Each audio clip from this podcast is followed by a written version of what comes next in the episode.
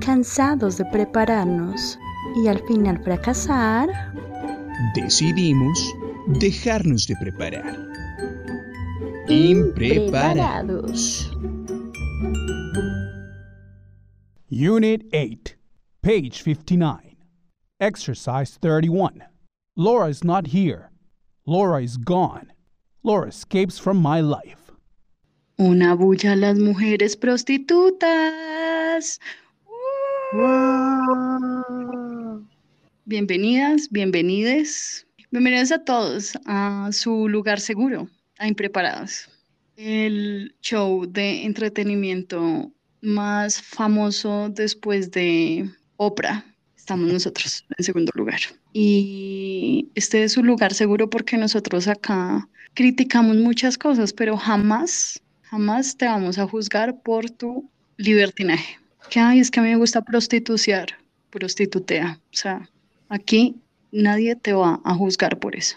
Pero bueno, presento este show. Somos impreparados. Acá analizamos las letras más significativas de la música religiosa y no religiosa del mundo. Y a la vez que analizamos esas maravillosas e importantes letras, hablamos de lo que nos sale de nuestros corazones y de nuestros pulmones. Somos unas personas muy habladoras. Eso somos nosotros. Habiendo dicho esto, después de esta gran introducción, me voy a transportar a 21 horas de vuelo y voy a saludar a mi amiguito que está en Finlandia. Cuéntame, háblame de ti. Bueno, Olix Olix, hola amigues, amiguites, yo soy Mateo Manjarres, alias de coco y de piña para la niña, y me di cuenta que ya no quería seguir saliendo con un man gracias a una serie de True Crime.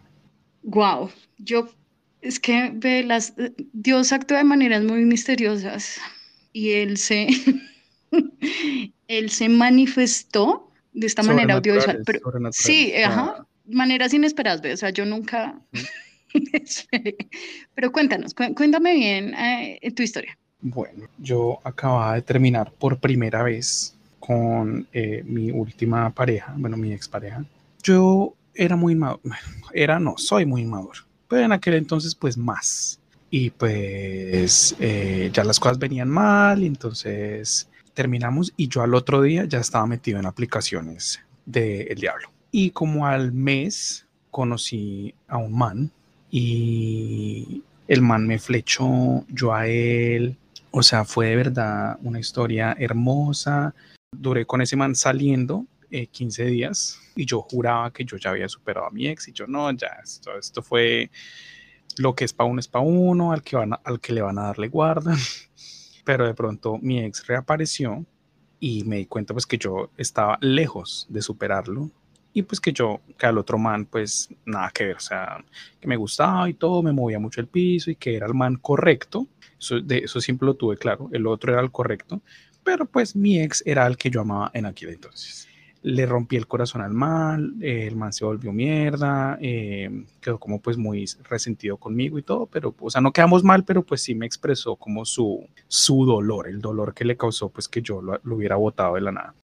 Pasó un año y yo ya, o sea, había terminado yo ya por segunda vez con mi ex, pero ya habíamos terminado hacía seis meses o sea, yo igual lo extrañaba, yo lo pensaba mucho, yo seguía llorando por él y todo, pero pues yo decía, yo no puedo volver con él porque pues yo, yo era un amigo imaginario para él porque él estaba, él toda nuestra relación estuvo en el closet.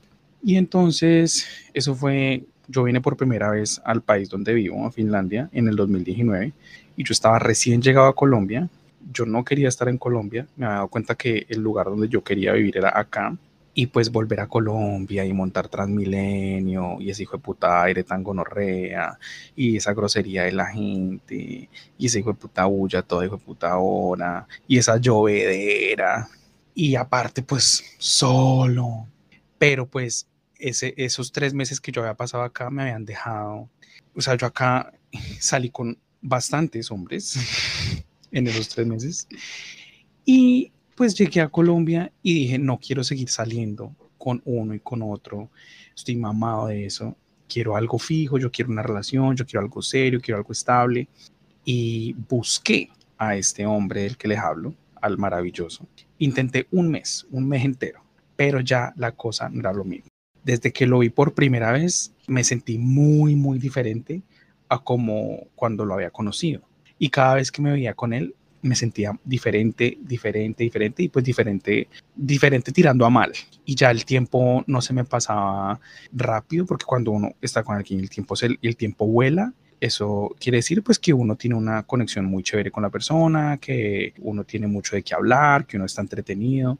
Pero cuando uno lleva una hora con la persona y uno cree que en realidad lleva cuatro, o sea, eso va para, para abajo, o sea, eso va en picada. Y pues intenté un mes y de verdad yo quería intentar y, y darle como un chance al man y darme a mí un, un, chance de estar con ese man porque de verdad el man valía mucho la pena, pero no, o sea, y yo, no, yo no hallaba como como que decirle, pues para acabar las cosas, y no sabía ni siquiera si yo quería acabar las cosas. Y estaba yo un fin de semana viendo, eh, me empecé a ver una, una serie en Netflix que se llama The Keepers. Es una investigación del asesinato de una monja en los Eso te iba a decir, es la de las monjas, sí, sí.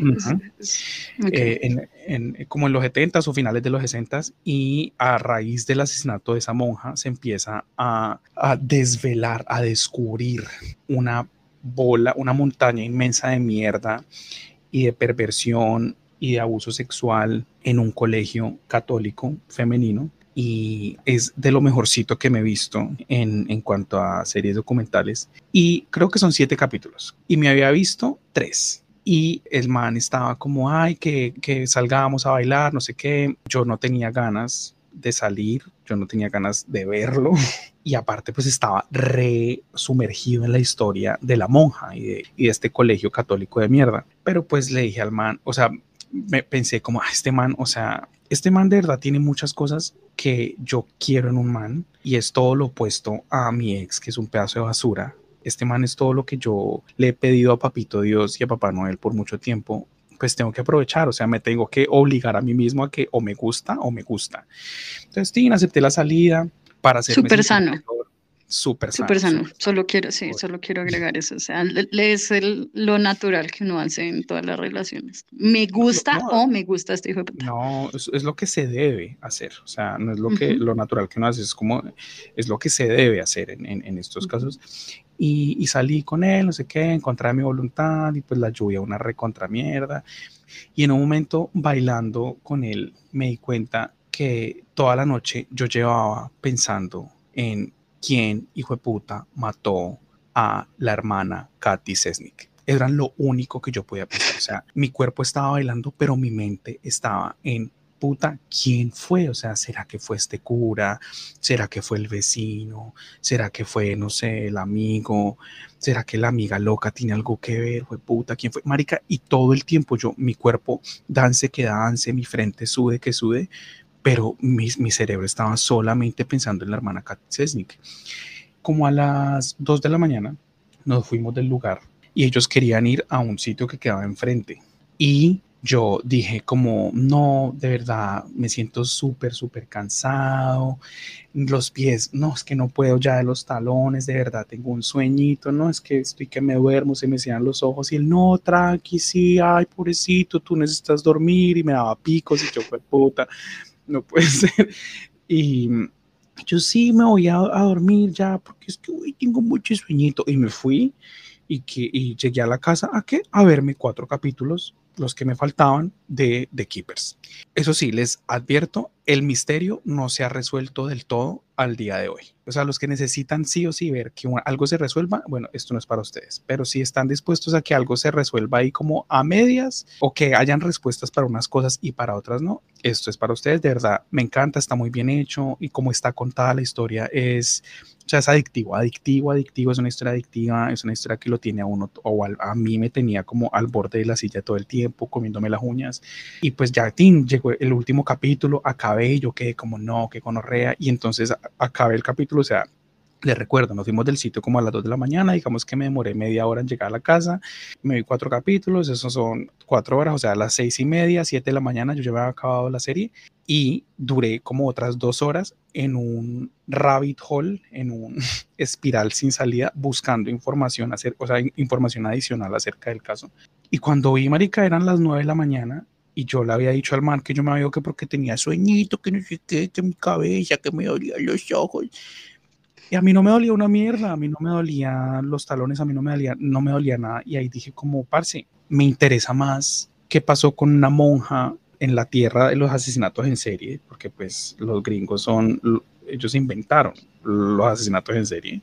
Me importa más qué pasa con una vieja que mataban hace 50 años y este man que quiere dar la vida por mí y que literal quiere hacer planes conmigo a futuro, no me puede gustar menos. O sea, ya lo intenté, ya hice lo que pude, pero de verdad no, o sea, no, no hay forma de que me guste más.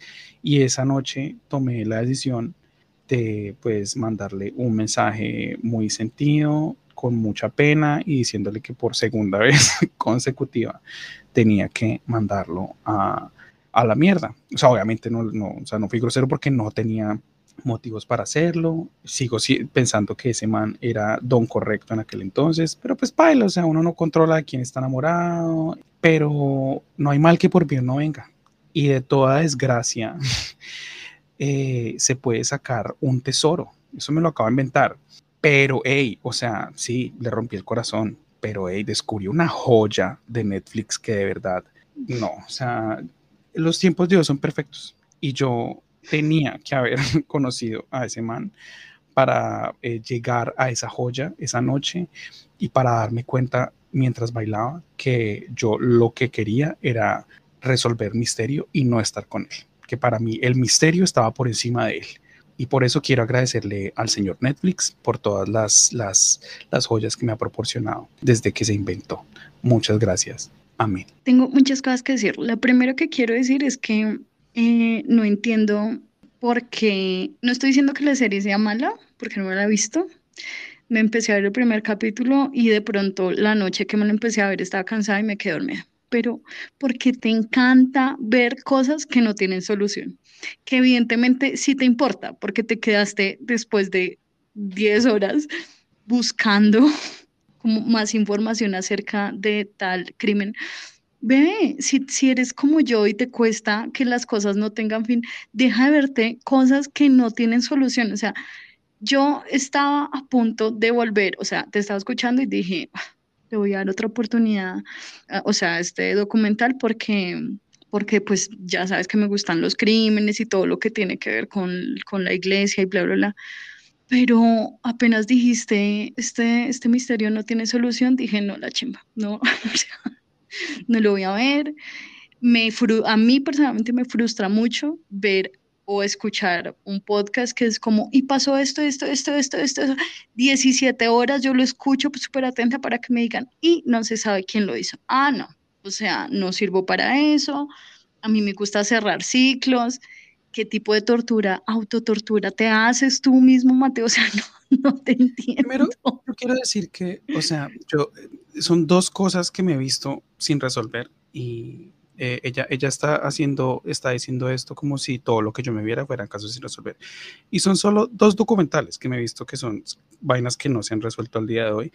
Y en mi defensa quiero decir que yo me las empecé a ver sin saber nada. Y pues obviamente, o sea, así sean cosas de la vida real, si yo no he escuchado nada del caso, pues no quiero ponerme a leer antes nada porque quiero que la serie me sorprenda, porque pues al fin y al cabo es entretenimiento. Y yo me empecé a ver The Keepers pues, eh, sin tener ni puta idea, así que el caso, no, tal vez si me hubieran dicho desde un principio, esto no se ha resuelto al día de hoy, pues probablemente yo no hubiera dado clic en play.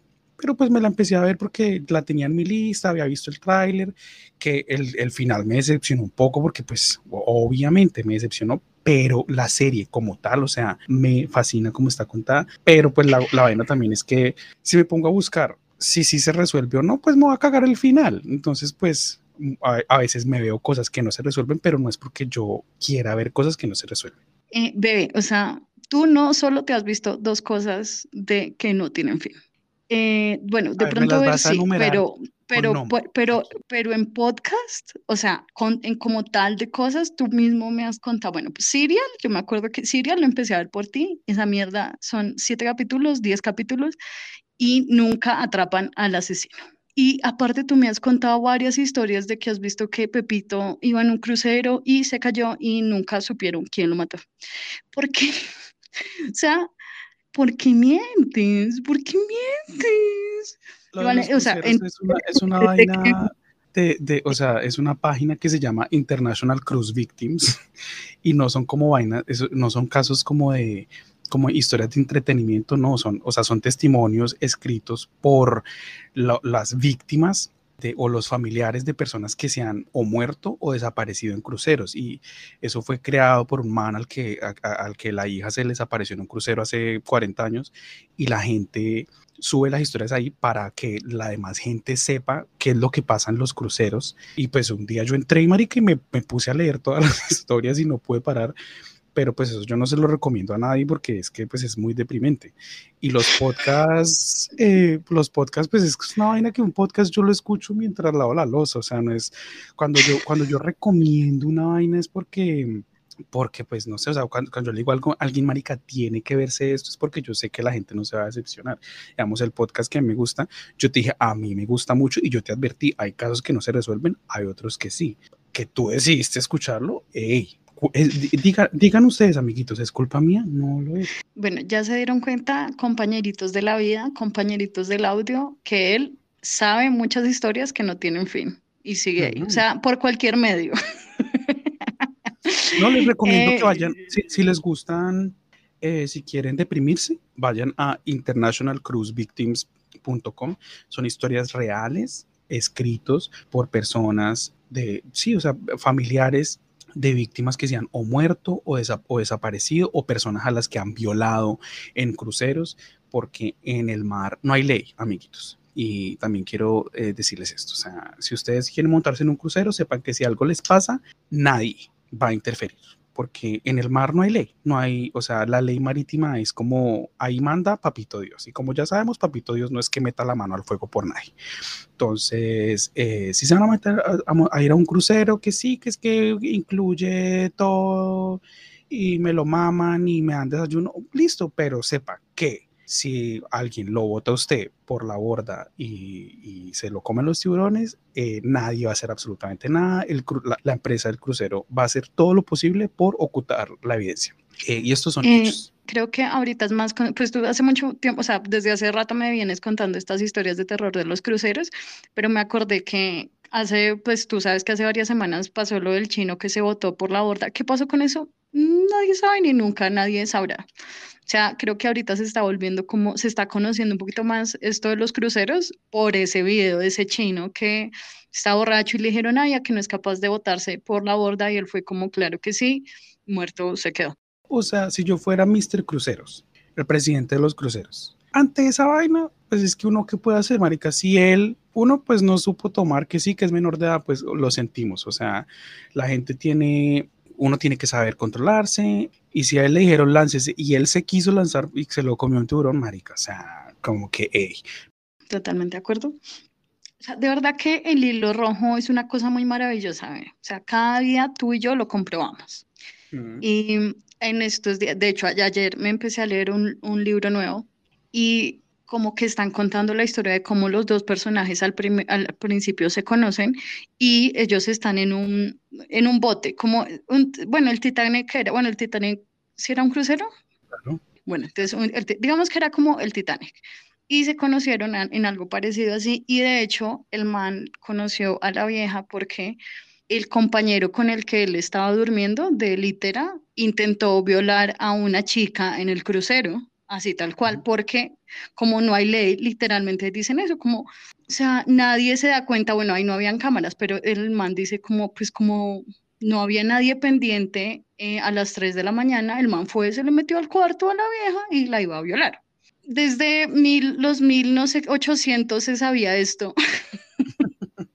porque no aprendemos. O sea, literalmente es eso, porque no aprendemos. Y, ah, marica, es que la misma película del Titanic, o sea, si Jack hubiera decidido apuñalar a Rose en ese carro, la hubiera podido apuñalar. ¿Y quién se hubiera dado cuenta? Nadie. Entonces, creo que no aprendemos. Creo que la, con la conclusión de los cruceros es que nosotros no aprendemos y cada vez, o sea, respecto al chino este que se votó, O sea, obviamente muy triste eso, pero de verdad yo digo como Erika, cada vez la gente hace más cosas por likes que para mí es increíble. O sea, yo digo como estamos, es como reto de, de TikTok. Eh, ah, porque esta semana se murió una chica por tomar clonazepam. ¿Tuviste? Que se murió una, una, niña que, o sea, no, eh, bueno, hay varios casos, ¿no? Pero clonazepam, la gente que lo sabe, es una droga para la depresión y lo que hace es como apagarte, o sea, dormirte. Y el reto era que o sea, que tomara el clonazepam en este momento en Colombia está prohibido, o sea, la única forma de conseguirlo es con, porque antes hace que el año pasado se podía conseguir al menos genérico, eh, perdón, el año antepasado, eh, sin prescripción, o sea, desde que uno tuviera la plata lo compraba, pero desde el año pasado ya, o sea, la, venta es prohibida y solamente es con prescripción médica, porque es una droga tan potente que los ladrones la utilizan para eh, dormir o sí, o sea, para drogar a sus, a sus víctimas y a raíz de que alguien a quien iban a atracar y, o sea, se les fue la mano en la dosis que le dieron a la víctima y se murió, entonces ya como que eso fue la, gota que rebosó la copa, o sea, así de fuerte es esa mierda. Sí, me acuerdo que yo, yo tomaba esa droga y yo un día fui, estaba haciendo mucho sol y me puse una cachucha y unas gafas negras y llegué a la a y le pedí, o sea, pasé la, la fórmula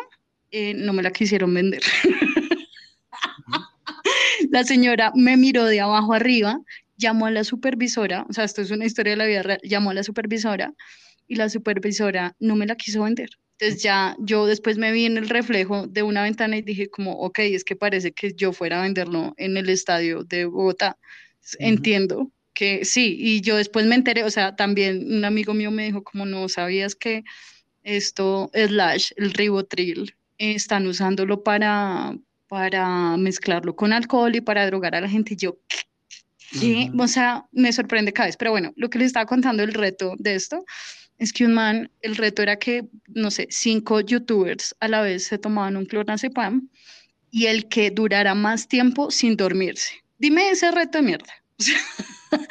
y uno de ellos, para que no se quedara dormido, empezó a tomar y se murió porque la mezcla de esas dos cosas se intoxicó y se murió. O sea, me explican el nivel de pendejada al que estamos. ¿Quién fue el culpable ahí? ¿Él? Él, huevón. Él, o sea, y que me vengan aquí a decir cómo es que los niños son el futuro del mundo. O sea, de verdad, el que, que siga creyendo que los niños que, que, están naciendo del 2012 para acá son el futuro del mundo, como, o sea, de verdad, piénsenlo cuatro veces, porque ellos no son el futuro de una mierda, o sea, a lo bien. O sea, no, no yo les digo que vayan a ser yo no estoy diciendo que los niños de, ahorita vayan a ser malas personas o criminales, o, no, pero el futuro, no, o sea, no, no son el futuro de nada. Este tipo de, gente eh, son los que, o sea, son el supuesto futuro de, del mundo y se rigen por likes, como eh, eh, se, lo mamo a tu papá challenge, ¿qué? ¿Por qué? es que, es que ellos tengan en cuenta que ellos son los que ustedes dicen que van a curar el cáncer. O sea, ustedes creen que un man que toma clonazepam o ribotril con fabuloso, o sea, con el de limpiar el piso, ¿ustedes creen que él va a ser el futuro de Colombia? Lo dudo. O sea, solo piénsenlo más veces antes de decir eso. Pero bueno, nos salimos del tema. El punto es que yo al principio, lo último que quiero decir respecto a este tema es que al principio cuando tú presentaste la historia, yo pensé que gracias a ver el documental te habías dado cuenta que tú, ¿cómo se dice? Que tu amante tenía ciertos rasgos de el asesino del documental y dije, wow, o sea, Mateo es un temerario, pero no, o sea, me, me, me guiaste mal un poco, eh, pero... Okay. Peor aún, bebé, peor aún porque eh, mi, mi, mi ex tenía todas las características del el asesino slash violador del documental y yo dejé a Don Maravilloso para ir corriendo a los brazos del asesino en serie. Así soy yo. Ese es el futuro del mundo. no, yo, yo que quiero decir que a mí el mundo ni siquiera me gusta. La vida, como ya lo he expresado, para mí la vida no es un regalo, para mí la vida no es algo de celebrar, o sea, pues sí, estoy acá, ok, chévere, no tengo cáncer, tengo comida, tengo techo, tengo un hombre al que amo y me ama de vuelta, gracias a Dios, pero pues, o sea, yo sí tengo claro que yo no soy el futuro de una mierda que lo cambien los, los influencers, a ver, a ver qué es lo que logran, ya que tanto dicen que es que esto es un trabajo como cualquier otro, la gente cree que es que yo por ser influencer, eh, yo me la paso echado y yo no hago nada, pero eso es un trabajo como cualquier otro, yo me mato como para que alguien venga a cuestionar yo por qué tengo tanta plata. Eh, listo, vamos a ver ellos cómo cambian el planeta. De acuerdo, no tengo nada más que agregar. Como no tienes nada que agregar, cuéntanos quién eres. Ya, o sea, ya sabemos que, que eres una bochinchera, porque todo lo que ya dijo aquí fueron bochinches. Eh, ya sabemos que eres una bochinchera, que eres indiferente al dolor de las International Cruise Victims. Ya sabemos que te gustan los tiburones y que te gustan las drogas, porque ajá, pero ¿quién eres tú? Bueno, llegó mi momento y este es un momento muy especial porque el hilo rojo, o sea, hoy el hilo nos unió a ti y a mí, sin querer, sin querer queriendo. Que tú estás hablando de cómo una monja eh, se murió, pues la mataron y están involucrados los de la Iglesia Católica. Mi historia de hoy tiene algo que ver. Entonces, bueno, me presento, mi nombre es Lorena Araque, alias eh, la catequista. Y a mí las monjas de mi colegio me obligaron a salir del closet. Me obligaron, o sea, no me recomendaron, no me sugirieron, no me, no me dieron un consejo.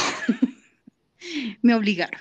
Eh, necesito detalles, o sea, yo sé que tú saliste del closet a muy temprana, pero no tenía ni idea que las monjas te habían obligado.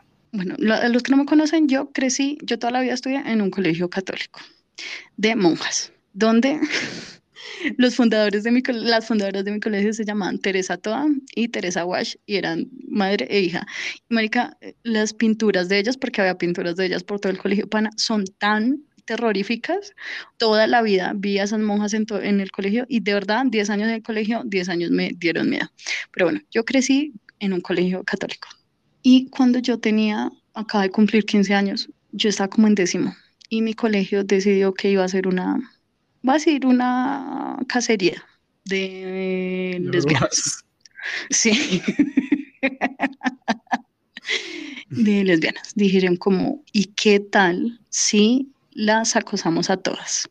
En nombre de Dios. Entonces lo que hicieron fue que, o sea, nosotros como nos dimos cuenta porque las monjas empezaron a llamar a ciertas personas de ciertos cursos y empezaron a llamarlas a el salón de catequesis. Y a mí nunca me llamaron a esa reunión, pero yo sabía, yo identificaba que las personas que estaban llamando a ese salón eran personas que, pues, chicas que eran gays. Yo sabía, pero pues, y todo, o sea, no es secreto a voces, ve, es como si a ti y a mí nos llamaran a un salón, tú y yo sabemos por qué es. Entonces, bueno, yo sabía por qué las estaban llamando ellas, pero a mí nunca me llamaron. Entonces yo estaba, en medio de todo, yo estaba tranquila, yo dije, ok. Un día este, empezaron a, estamos en clase y a mí me llamaron y yo fui toda, ¿qué dice? Porque en la vida yo me metí en problemas en el colegio, o sea, como ustedes se dan cuenta, yo jodo, yo me río, yo la monto, yo hago bullying, pero problemas yo no generaba y a mí me fue muy bien académicamente. Claro, me llamaron con nombre entero y yo dije, no, marica, me echaron, no sé qué hice, no. Entonces yo ahí ya empecé a sudar frío, Ay, ya, o sea, no, me tensioné, dije, puta, ¿qué pasó? Me llevaron a un salón. O sea, en mi colegio estaban las habitaciones de las monjas, quiero decir. Entonces me llevaron a una parte donde era, donde ya empezaban como las habitaciones de las monjas. Y yo como, ¿yo qué hago acá?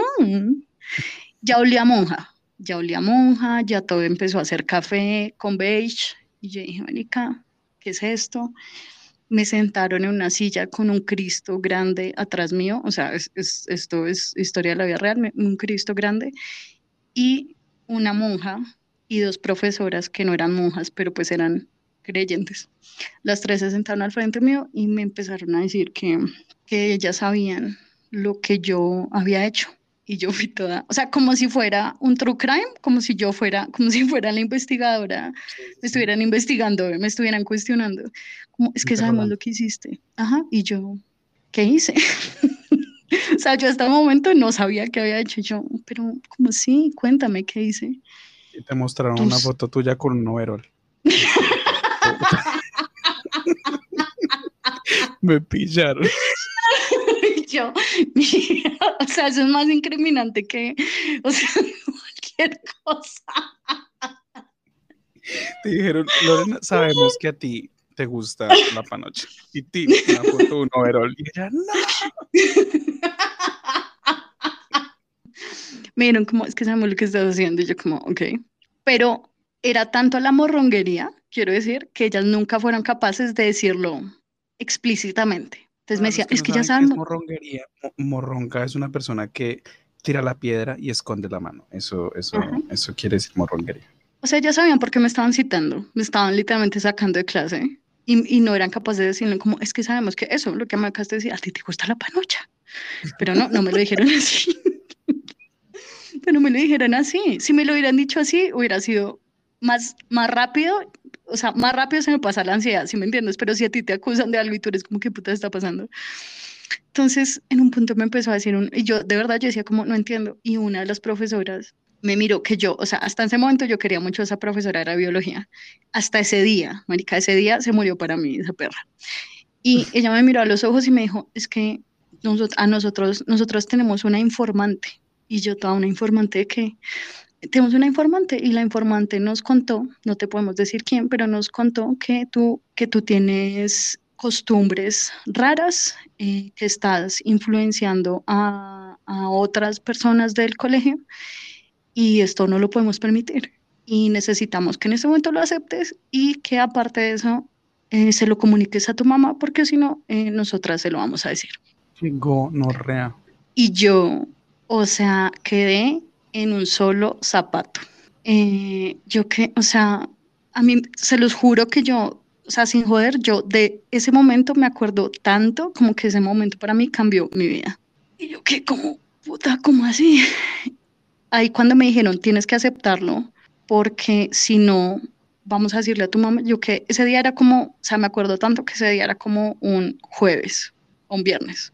Y me dijeron, tienes este fin de semana para decirlo, y si no, tu mamá llega, la llamamos el lunes y le decimos el lunes. O sea, era, tenía un espacio de dos días para yo decirlo, y si no, le decían ellas. Y yo me acuerdo que me senté y ya como entendí el contexto de por qué me estaban llamando, ya entendí por qué habían llamado a, a mis otras amigas, o sea, ya entendí todo lo que estaba pasando, yo me acuerdo que me senté y no les dije, yo a ustedes no les voy a dar el gusto de aceptar nada. Lo que haga yo en mi vida o lo que a mí me guste es mi problema. Ustedes no tienen por qué meterse. O sea, eso lo tengo tan claro. Yo les decía, no, ustedes por qué se están metiendo en mi vida y ellas decían, no, es que tú estás influenciando a personas. Y yo les dije, ¿a quién estoy influenciando? Tráiganme, yo les dije, a mí me gusta que me digan quién, quién es la informante. Yo dije, ¿quién les dijo aquí cosas de mí? O sea, ¿a quién estoy influenciando? Y efectivamente, pues no me dijeron quién era la informante, me dijeron que igual tenía que aceptarlo y me decían por el nombre, Laura, acéptalo ya. Y yo como, no voy a aceptar nada porque a ustedes no les importa. Yo decía, ni lo niego ni lo acepto, esa es mi vida, les dije, esa es mi vida. Y al final como que no llegamos a ningún acuerdo, pero yo sabía que lo que ellas me estaban diciendo era verdad, o sea, era una amenaza real. Salí de ese lugar, de esa, no, es que no era una oficina, es que de verdad era como una sala de monjas. Y yo llegué a clase de nuevo, marica, yo quedé blanca, yo yo ni siquiera, o sea, está en modo zombie, yo ni siquiera sabía qué iba a hacer, pero yo sabía que si yo no le decía a mi mamá ese fin de semana, pues le iban a decir las monjas malparidas. Efectivamente, eh, yo llegué a mi casa, no sé qué, empecé a hablar por Messenger con, estaba en mi cuarto, empecé a hablar por, con Messenger con una amiga mía que no era del colegio, pero que era gay, y le estaba contando todo lo que me había pasado porque me sentía como cobijada por ella, ¿sí? Entonces yo dije, no, ella me va a entender, me va a aconsejar, no sé qué. Ella tenía como dos o tres años más que yo, entonces ella como que entendía lo que estaba pasando. De nuevo, yo tenía que 14, 15 años y yo estaba, tin, tin, tin, tin, tin, dele que dele en Messenger y mi mamá llegó y me dijo como, nena, me llamaron a tu colegio. O sea, ya la habían llamado mi hijo llegó a mi cuarto y yo tenía, marica, me acuerdo tanto, yo, yo tenía el portátil en mis piernas y me dijo, nena, eh, ya me, me llamó a tu colegio, yo fui a tu colegio y me dijeron que tus amigas no que yo. Me dijeron que tus amigas te están influenciando, pero yo sé que tú no eres así. Y yo dije, pero ¿qué te dijeron? No, no, que tú, que, que tus amigas tienen ahí unas mañas súper raras, pero pues yo estoy tranquila porque yo sé que tú no eres así. Y yo le dije, ¿cuáles amigas? Entonces me dijo el nombre de mis amigas y obviamente yo sabía ya a qué se refería. Yo, marica, yo callada, callada, callada. Y ella, pero entonces ella sola empezó a hablar como, pero yo sé que tú no eres así, yo sé que tú no eres así, yo sé que tú, o sea, lo empezó a repetir.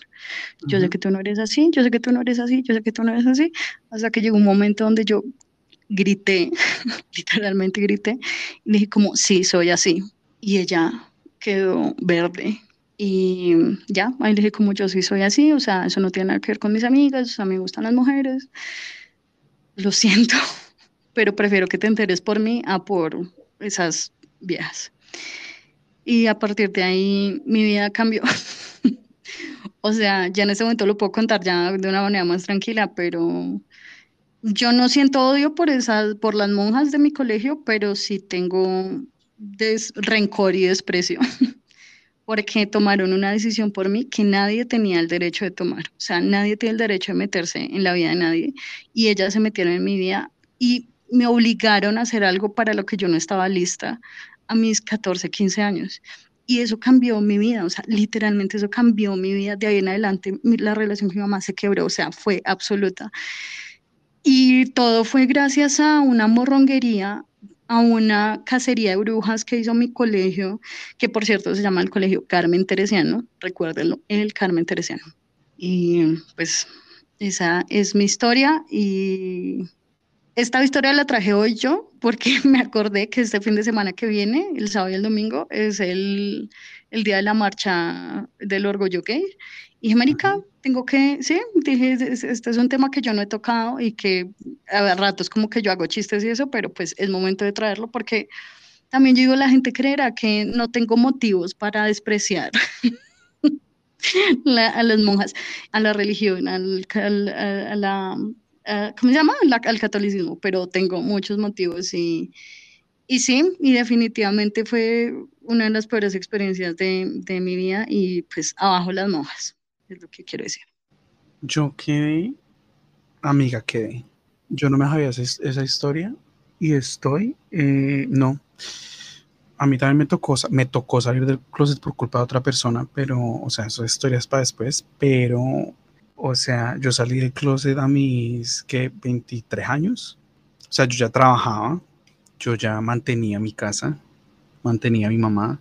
Eh, o sea, haber salido del closet menores de edad cuando aún dependíamos de, nuestra, de nuestros padres, eso es, o sea, es un cuento totalmente diferente y que gonorrea, de verdad, tienes un corazón muy grande porque, o sea, Marica, dijisteis que no las odio. ¿Qué? Marica, yo sería como re muerte a esas hijueputas. O sea, para mí, no, o sea, no hay como una zona gris. Es como malparidas, o sea, son gente mala, mala, fin. Uh -huh. No es como, es que lo hicieron porque es que eso es lo que ellas creen, porque es que creían que estaban haciendo lo correcto. No, no, no, no, no, no, no, no. Malparidas, mil y un veces malparidas, que gonorrea. Pero es que a ti también, ¿quién te manda a usar overoles? Es que yo nunca voy a poder entender.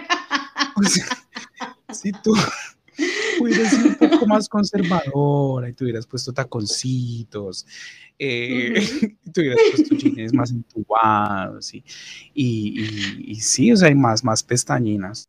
Eso nunca hubiera pasado, pero es que eso es Me hubiera dejado el fleco, me hubiera dejado fleco. o sea, para, los que escucharon el capítulo pasado, que pues que yo dije que, que si, así yo hubiera conocido a Lorena en la época que hubiera sido, o sea, Lorena y yo ya éramos, o sea, nos conocimos en nuestros, no sé, 23 años más o menos teníamos cada uno. Así yo lo hubiera conocido a mis 10 años, en la época que hubiera sido, o sea, yo hubiera sabido que ella era gay. Y, ahí, y cuando yo fui por primera vez a la, a la casa de ella, en el pasillo había como pues fotos así como en la pared de tu familia, de, tu niñez, y había una foto tuya como con fleco y el pelo planchado, y yo dije gay, o sea, gay. es que aunque la mona se vista de sea, o sea, en la panocha se le queda.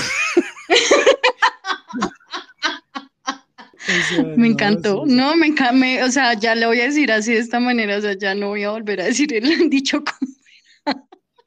O sea, sí, mi gente, o sea, eh, amiguitos, espero que, que si, si, de pronto una persona que no ha salido del closet nos está escuchando y usted es una mujer que usa overoles, ya sabe qué le espera, porque ya todos saben a su alrededor. O sea, y, y, ya, y no, no se busquen que les pase lo que le pasó a mi querida Cojos por andar de, de rebeldilla. No, de verdad que rea historia que, o sea, marica, yo creo que yo hubiera cobrado una venganza muy puta con esas viejas, o sea, a lo bien. Porque es que, marica, te, o sea, el trauma, o sea, en sí el momento de la interrogación, sí, traumático y todo, todo, pero, marica, lo que causó eso con tu mamá y que no fue como, ay, es que, que es que tuvimos una, una mala racha de un año, no, fue algo que duró muchos años por culpa de unas putas fanáticas de mierda.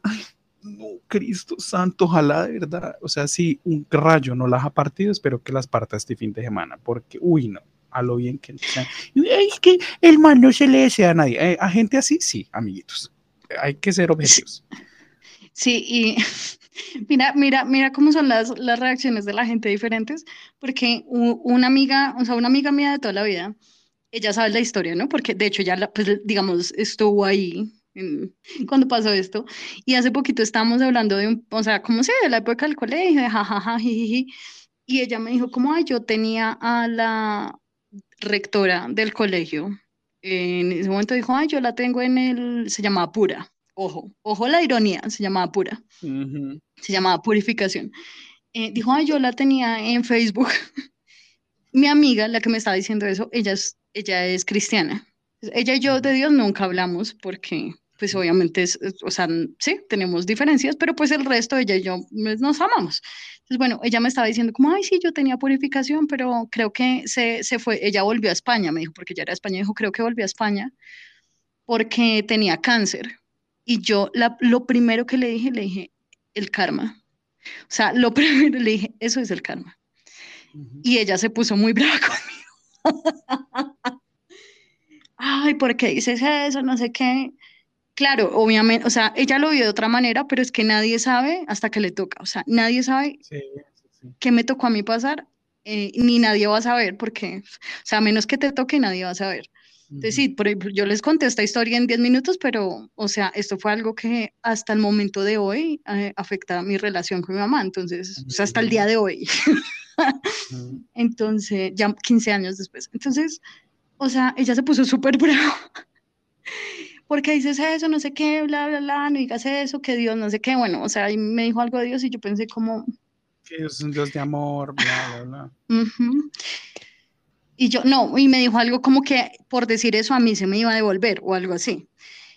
Y yo ya decidí no como involucrarme más en una discusión, ¿sí me entiendes? Porque yo dije, ah, ¿para qué me pongo a pelear por eso si es que ya yo creemos en cosas diferentes? O sea, no, no tiene sentido, ni yo la voy a convencer de que Dios no existe, ni ella me va a convencer de que eh, purificación no se merecía el cáncer, o sea, para mí, para mí, eso es karma, no sé qué pasó con las otras viejas, ella, quiero aclarar que acá no paró todo, quiero decir que esta es mi historia, quiero decir que eso fue lo que pasó conmigo, esta es una mini historia, pero esto se le hicieron a unas, si yo cuento a unas 50 personas, o sea, esto mismo que yo estoy diciendo, que hubo gente que dijo que no, que negó todo el tiempo, que hubo gente que aceptó, que hubo gente que los papás le dijeron como no importa, todo está bien, y que hubo gente que los papás dijeron, creyeron cuando las hijas le dijeron, no, no, yo no soy así, esto es un chisme.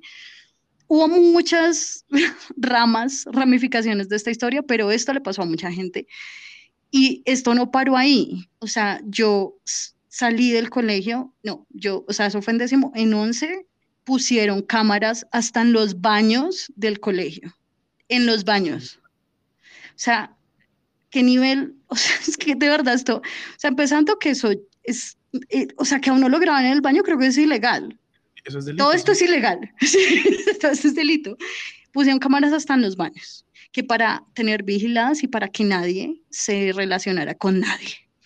O sea, ahí paranoia, hubo una persecución, o sea, no solo a mi generación, sino ahí para abajo empezaron a perseguirlas y hacerles lo mismo. Entonces ya todo el mundo de mi generación para abajo tenía miedo de ser quien era.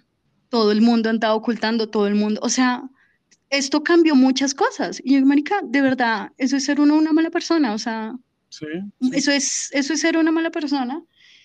Y lo último que yo supe del colegio es que una vez, o sea, eh, con esta amiga misma que, que les estoy contando, ella me dijo, como, ay, necesito ir por un certificado, cuando ya estamos en la universidad, me dijo, necesito ir al colegio por un certificado de, sí, como de grado o algo así, porque ella se iba a ir del país, algo así. Entonces yo dije, ah, bueno, yo te acompaño, normal. Llegamos al colegio, no sé qué, bla, bla. Y en la portería, pues es un colegio muy grande, timbramos y dejaron la línea abierta de adentro. O sea, sí, yo escuchaba como que dejaron el botón op- oprimido y nos dijeron, ay, un momentico. Y oí cuando la coordinadora de mi época estaba ahí detrás del citófono y, y dijo a la señorita era que no la deja entrar a este colegio. Y no me dejó entrar. Y mi amiga y yo quedamos como, ¿qué? Ah, pero, o sea, pero digo que fue un accidente porque la chica de verdad no se dio cuenta y después volvió como, sí, al teléfono. Dijo, ay, hola, mm, que sí, que es que la secretaria, no sé, inventó cualquier cosa. ¿Cómo es que la secretaria está ocupada? ¿Será que pueden volver después? O sea, ella obviamente no repitió lo que dijo Ujú. la coordinadora, pero pues yo después de 10 años uno ya le conoce la voz a todo el mundo y pues fue la coordinadora que me prohibió la entrada allá. Eh, entonces no paró ahí, o sea, quedó, eso quedó como un registro de la zorrandad de ellas. El colegio, se- según entiendo por mi amiga la cristiana, según entiendo el colegio como que se, este año como que es, lo, se lo vendieron, o sea, como que se disolvió, creo. Eh, me alegro, me alegro mucho.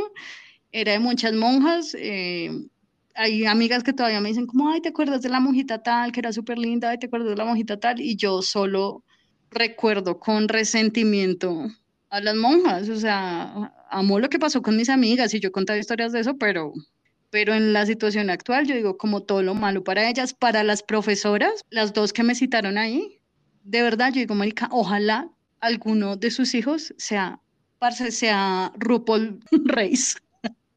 Ojalá sea Dana Sultana. O sea, yo deseé que ojalá para que se les quite la maricada.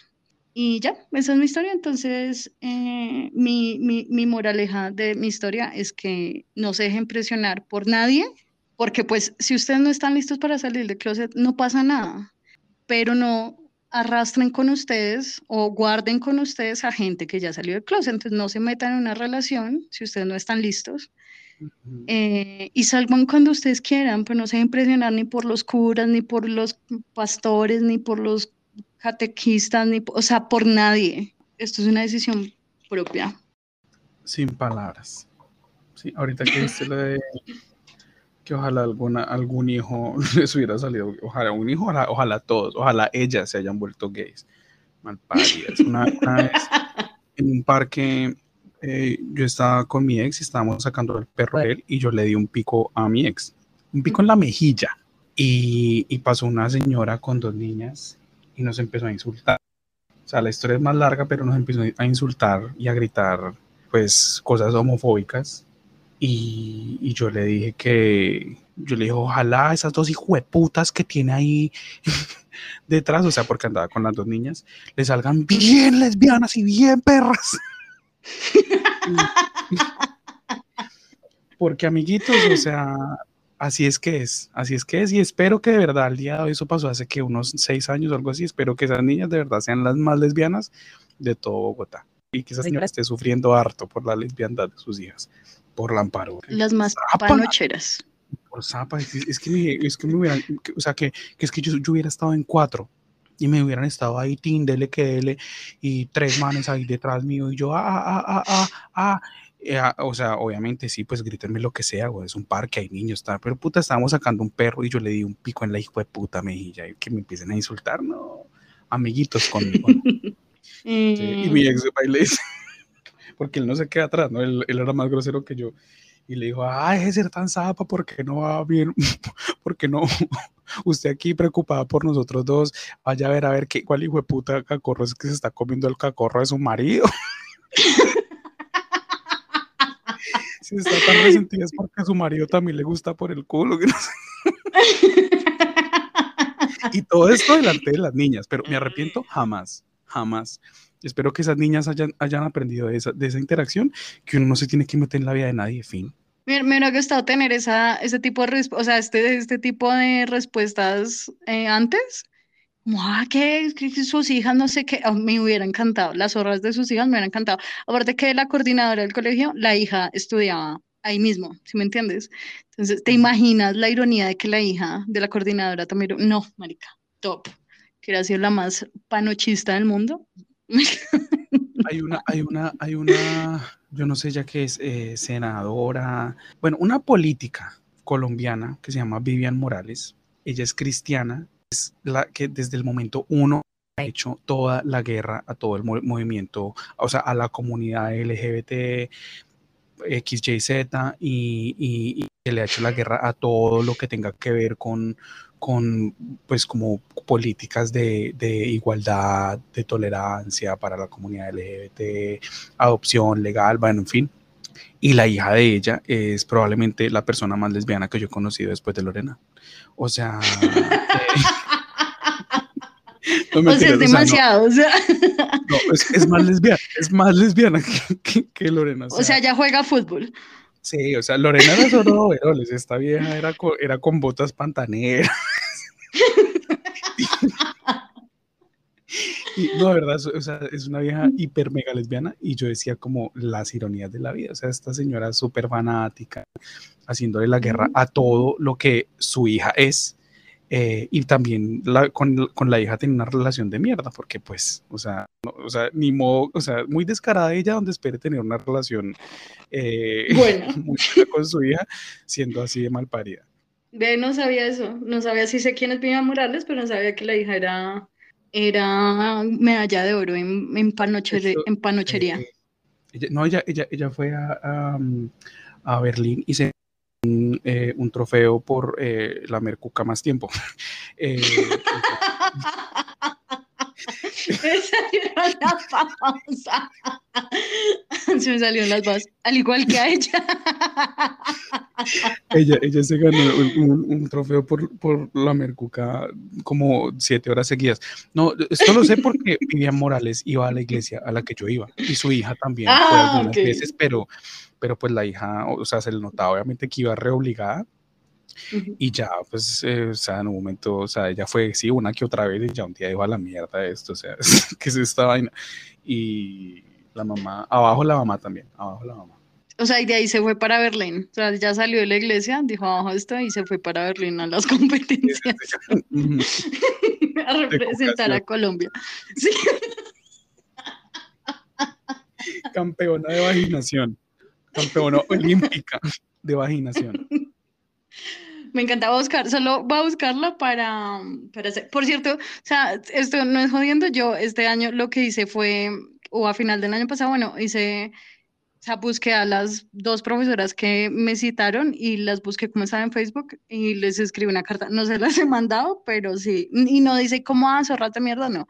Solo les redacté algo como de, como para dañarles la conciencia, como para dañarles el día. Y ahí las tengo, o sea, no la he mandado, pero estoy esperando el momento preciso. O de pronto a llenarme un poquito más de rabia. Dudo que eso les dañe algo y para asegurar, porque pues la conciencia de esa gente es muy negra eh, o no tienen. Yo te aconsejaría que cuando mandes la, la- las cartas, eh, cada carta la mandes con una serpiente.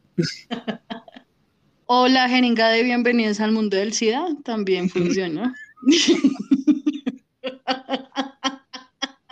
Pero bueno, bebé, o sea, cuéntanos tú cuál es el hilo rojo con la canción de hoy. El hilo rojo de hoy, eh, eh, o sea, la canción de hoy se llama Laura no está, del italiano Nick. Empecemos con la letra y ahí se van a dar cuenta de por qué, o sea, de por qué esto tiene que ver con lo que hemos contado. No, pero ya encontré el hilo rojo, bebé, que la canción se llama Laura no está. Eso fue lo que le dijeron a mi mamá cuando llegó a la casa un día a cascarme. ¿Dónde está Laura? Laura no está. ¿Y dónde está esa hijo de puta? No, ella se puso un overol y salió. ¿Qué? ¿Qué? ¿Qué se puso? ¿Qué? Ahora espera. Es que me la llaman ya. Les voy a contar datos porque ustedes saben que yo siempre les cuento un- unos datillos antes de empezar la canción. Esta canción realmente se escribió primero en italiano y la canción en italiano se llama Laura Noche con los dedos, las yemas de los dedos pegados. Laura Noche, ajá, los dedos. Y yo lo hice acá, pero ustedes no me están viendo. Eh, la escribió para esta canción, que esta canción es muy buena. No la hicimos porque sea mala, como otras cosas. Esta canción nos parece, o a mí me parece muy buena, no sé si a ti te parezca buena. A mí me encanta. A mí me encanta. O sea, de las 32 canciones que hemos hecho, que no me gusten o que yo diga odio, por ahí cinco. De resto, todas que me encantan. Que problemáticas sí, que pedófilas sí, pero me encantan. Amiguitos, a pecho. Esta canción, para esta canción se necesitaron tres personas. Nick, que se llama Filippo Neviani, Massimo Barini y Antonello de Santis. O sea, ¿quién se llama así? No es que esto es más italiano, no se puede. Tres personas se necesitaron para esa canción. Hay un chisme, porque tú me dijiste ahorita bochinchera. Tú me dijiste muchas cosas, me dijiste arepera, me dijiste muchas cosas, pero una de las cosas que me dijiste fue bochinchera y voy a armar un bochinche acá y es que uno de los chismes es que este man escribió la canción porque él estuvo cuadrado con Laura Pausini y terminaron la relación mal y él escribió después esta canción en honor a Laura Pausini. ¿Quién es Laura Pausini? Si ustedes no saben quién es Laura Pausini, ustedes, ahí sí, ustedes nacieron después de lo que pasó el, el 11 de septiembre, porque Laura Pausini, pues clásica de la vida. Y ya, esos son todos mis datos, bebé. ¿Quieres empezar o quieres decir algo más? No, no, empecemos. Entonces, dice, Laura no está, Laura se fue, Laura se escapa de mi vida.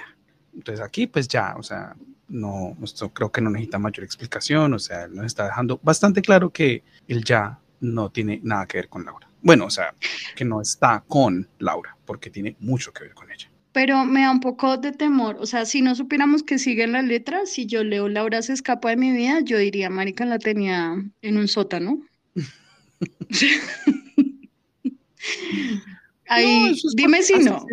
así es como se siente cuando uno está todavía eh, muy enamorado de una persona y esa persona ya no, y esa persona es la que o le termina a uno o, la que simplemente pues uno siente que pues que ya no lo ama uno igual que antes o sencillamente ya no lo ama uno. Así es como se siente, o sea, como que se me, se me fue, se me escapó. O sea, esta, la, esta, esa, esa, esa linecita me llega al alma. Ok, sí, sí, sí. Continúa. Y tú que sí estás preguntas por qué la amo a pesar de las heridas. Entonces, ya vemos que esta canción él se la está cantando a la persona con la que él está ahora, en este momento. O sea, no sabemos si ella es su novia, si ella es su, su entuque, su, su chica de paso, su machuque, su amiga, no sabemos, pero es una persona que, con la que él está ahorita. Sí, o sea, tú leíste esas dos frases y yo acá como que, o sea, de este lado del micrófono dice como, uff, tremendo. Porque tremendo, tremendo de los dos lados. Tremendo uno cantar esto, cantarle esto a alguien y tremendo que a uno le digan esto, que tremendo uno es, ajá, uno estar con una persona que, o sea, que una persona que te acepte, que aunque eso en medio de todo me gusta que sean sinceros y que te acepte como si tú eres hermosa y lo que sea, pero es que yo amo a otra. tremendo. a pesar de las heridas cuando uno a alguien se le escapa, dice, ah, se me escapa es porque de pronto yo hice algo malo. Pero abajo cuando dice la amo a pesar de las heridas, es que Laura también lo lastimó a él, o sea, fue una lastimación mutua, un lastimamiento va y viene de, los dos lados. Continúa. Dice, lo ocupa su recuerdo, no consigo olvidar el peso de su cuerpo. Gente, lo ocupa todo su recuerdo. O sea, no hay nada que él pueda hacer que no involucre, o sea, no hay momento del día en el que Laura no esté en la mente de él. Con eso también me identifico demasiado, porque, o sea, a pesar de que yo sabía que no, o sea, que, que él me hacía daño, que lo mejor para mí era no estar con él, no había minuto del día en que yo no pensara en ese triple hijo de puta, en que yo no lo extraña le pidiera a Papito Dios que por favor lo trajera de vuelta, en el que yo no quisiera llamarlo, en el que yo no llorara, o sea, todo lo grave. Y era porque yo no conseguía olvidar el peso de su cuerpo, porque es que él era muy grande, él era gigante. No, él era gigante, o sea, él también lo ocupaba todo físicamente, lo ocupaba todo. espacialmente. O sea, bochinchera y gordofóbica. Escuchen ustedes. Ella cada vez va pelando más el cobre. A mí, a, ver, a mí de verdad, me, me, o sea, Lorena nunca deja de sorprenderme. Nunca, y altofóbica. Nunca, nunca, terminó de entender, nunca terminó de, de, de, conocerla del todo. Yo, no, yo estoy, yo, a mí yo también me siento súper identificada porque también estaba entusada un par de veces y o sea, esa sensación de uno no poder putanir, hacer chichi y acordarse de algo me parece lo peor. Yo no podía ni siquiera pasar por el estante de los de los eh, champús porque yo sabía cuál champú te gustaba ella. O sea, de verdad, desastroso. Uno no podía comer, uno no podía dormir. Yo sé que a ti también te pasó. Es un luto. Sí, no es, Ajá, literal, no, y literal, y mi psicóloga decía es que eso es un luto, porque literalmente perdiste a alguien de tu vida, es un luto. Entonces, muy heavy, muy heavy. Y... Como yo lo describo, es, es como, como cuando una persona se desaparece, o sea, literal, como desaparece del verbo que hay que pegar fotos en los postes y en las paredes para que la encuentren, porque es una, es una incertidumbre de, o sea, esta persona se me fue de la vida, o sea, la perdí, o sea, estoy vuelto mierda, es un luto, estoy llorando su pérdida, pero uno como que guarda la esperanza de que vuelva. Ay, no, qué angustia tan hijo de puta. O sea, con los muertos uno al fin y al cabo, o sea, duele, obviamente, que gonorrea, pero pues uno sabe que muertos están. Pero con las terminadas, o sea, con las tusas, es una cosa de que también está pensando en, en, en, en, o sea, gastando mucha energía en que, ay, ojalá, ojalá me llame, ojalá me escriba, ojalá venga, ojalá me caiga de sorpresa, ojalá, ojalá me necesite, ojalá me pensando, no, no, o sea, verdad, Cristo me guardó sí. volver a sentir. No, no, y siento, o sea, esta canción está también escrita que uno siente el dolor de Nick, o sea, uno siente que de verdad la está pasando a las patadas. Sí, esta canción por eso me gusta tanto porque es una, es una canción para pasar tusa. Si usted es una persona que está entusada, eh, un día, Tim, bañese en la noche, escuche esta canción, grítela, cántela, llórela y lo va a dormir como un bebé se lo aseguro. Tal cual. Continúo. Dice, Laura no está, eso lo sé, y no la encontraré en tu piel.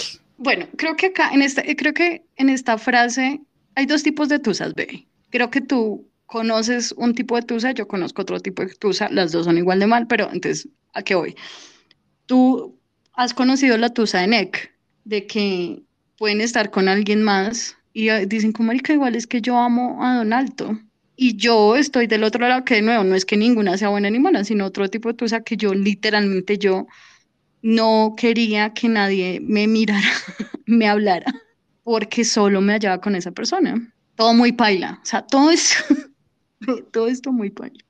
Bueno, dice, es enfermizo, sabes que no quisiera besarte a ti pensando en ella.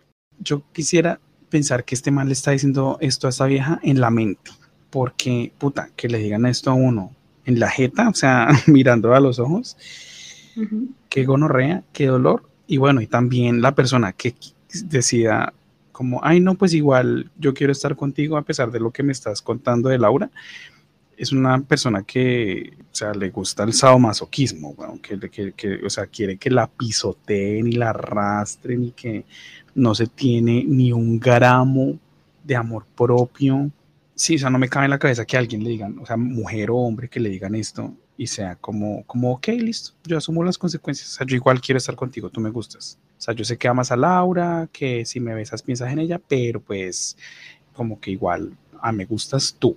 Eso también es enfermizo, ese comportamiento también es enfermizo. ¿Y quién no ha besado a alguien pensando en otro? Lo cual, porque somos así, o sea, y somos, me refiero a la raza humana, no a ti y a mí. Pues yo literal en esos tres meses que estoy acá, yo besé como unos 30 manes pensando en uno. o sea, como que no me lo podía sacar ni de la mente ni el, ni el corazón en ningún instante. Y esto, pues esto era lo que yo sentía con, con Don Maravilloso. Yo nunca le dije esto y cuando, y cuando las dos veces que, que lo tuve que botar a la basura, le inventé otro tipo de cosas, pero pues no le dije como, ay, es que es que voy a volver con mi ex. No, no, no, Siento, porque siento que eso ya hubiera sido como darle un golpe aún más bajo y pues tampoco, o sea, eso, eso no venía ni al caso, o sea, y, aparte pues al fin y al cabo sí era un problema mío, bueno, o sea, yo no podía estar con él porque mi problema era pues que yo no podía superar al otro man, pero pues en esos detalles yo no entré, porque decirle eso a una persona siento que, uy, no, marica, muy denso, o sea, muy denso no decirle esto a alguien en la cara. Tú cuando, o sea, tú terminaste con Don Gigante y te fuiste para Finlandia y dijiste, me voy a meter a terapia y hiciste vergoterapia. No, yo, yo, yo llevaba como aproximadamente seis, ocho meses en terapia, no me acuerdo. Y para venirme acá la primera vez dejé la terapia, me rendí con la terapia porque eh, sentía que me estaba haciendo más daño, que, que, me estaba haciendo más mal que bien. Y, y sí, y dije, la vergoterapia es lo mío. La no, me parece, sí, no hay que juzgar, pues, si eso te funciona a ti, maravilloso, o sea. sí. No, la verdad. Sí, porque... o sea, que me distraía, sí, pero... O sea, lo distrae a uno y me, me, ocupaba y pensaba en otras cosas en, en, en, durante el día, pero al final yo llegaba, o sea, cuando ya volví a estar yo solo, eh, a la hora que fuera, o sea, así fuera una hora del día que pasara solo, esa hora miserable, miserable. O sea, me sentía como una basura y pensando todo el tiempo, ay, ¿qué estará haciendo? Y me estará pensando. patético. Totalmente, pero continúa, continúa. Dice, esta noche intentaré una tregua. Ya no quiero pensar más. Contigo olvidaré su ausencia. No es que Nick de verdad me llega al fondo, al fondo, como ningún otro hombre me ha llegado. Y creo que, el, creo que lo que aborda la Tusa es esa frase, no quiero pensar más. Es eso. Es lo que es lo sintetiza la Tusa de una es como, marica, no quiero pensar más. O sea, ni bueno ni malo, porque a veces la gente es como, ay, piensan las cosas, pero es que no quiero pensar en nada. No quiero pensar en nada.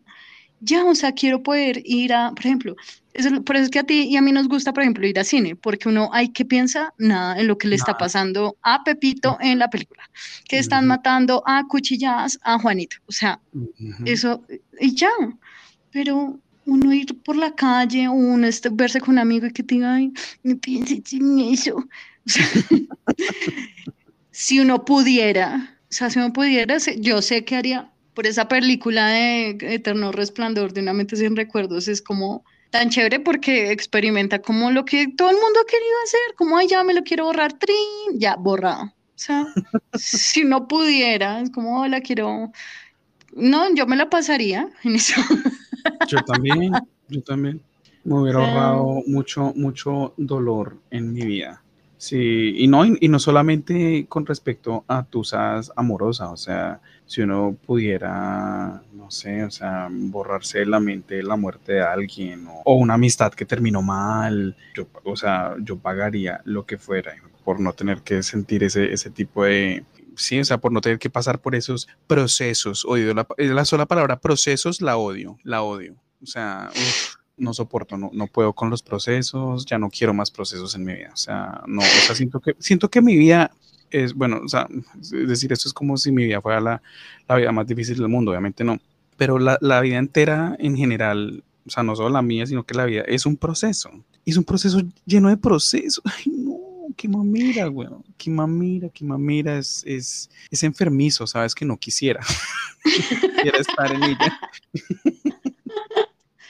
Sí, y, o sea, esa frase cuando él dice contigo olvidar su, su ausencia, creo que es, la, es el himno de los que dicen, hay un clavo saca otro clavo, que no es verdad. o sea, no, y, y, efectivamente yo a, y a la gente hoy en día le puedo decir, o sea, eh, amiguitos, eso es mito. Un clavo no saca otro clavo. Y si un clavo les, les saca otro clavo es porque el primer clavo nunca estuvo bien clavado. Sí. Porque recuerden, o sea, nunca olviden que la palabra de Dios dice, Pablito clavó un clavito en la calva de un calvito. Sí, o sea, el clavo no está. Tesalonicenses 10. si el clavo no estaba bien clavado, o sea, y llega otro y lo saca es porque, pues, marica, no estaba bien clavado, pero si un clavo está bien hasta el fondo, de puta, o sea, y sosteniendo, o sea, una casa entera, y llega otro clavo y tic, tic, y lo saca, marica, pues, o sea, o sea no se puede, o sea, si, si, si está bien, bien, bien clavado, no va a llegar cualquier otro, otro clavo a sacarlo, o sea, también dice la palabra de Dios que donde pisa una, que donde pisa una leona, esto es un dicho tan guiso, donde pisa una leona, una gata no borrará sus huellas.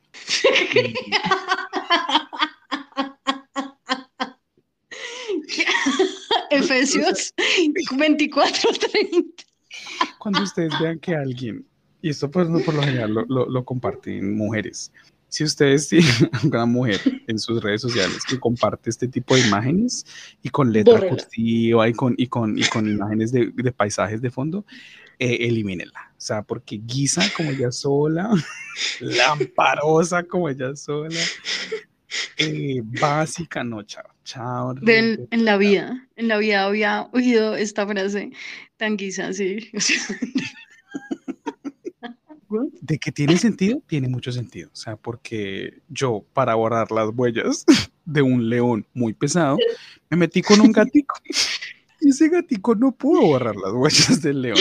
Era el gatico más precioso y más adorable y más juicioso y más increíble del planeta. O sea, el, el gato más único, más irrepetible lo era. Pero, o sea, es que un gatico no puede borrar las huellas de un león, mis amiguitos. O sea, es que eso es dos más dos son cuatro.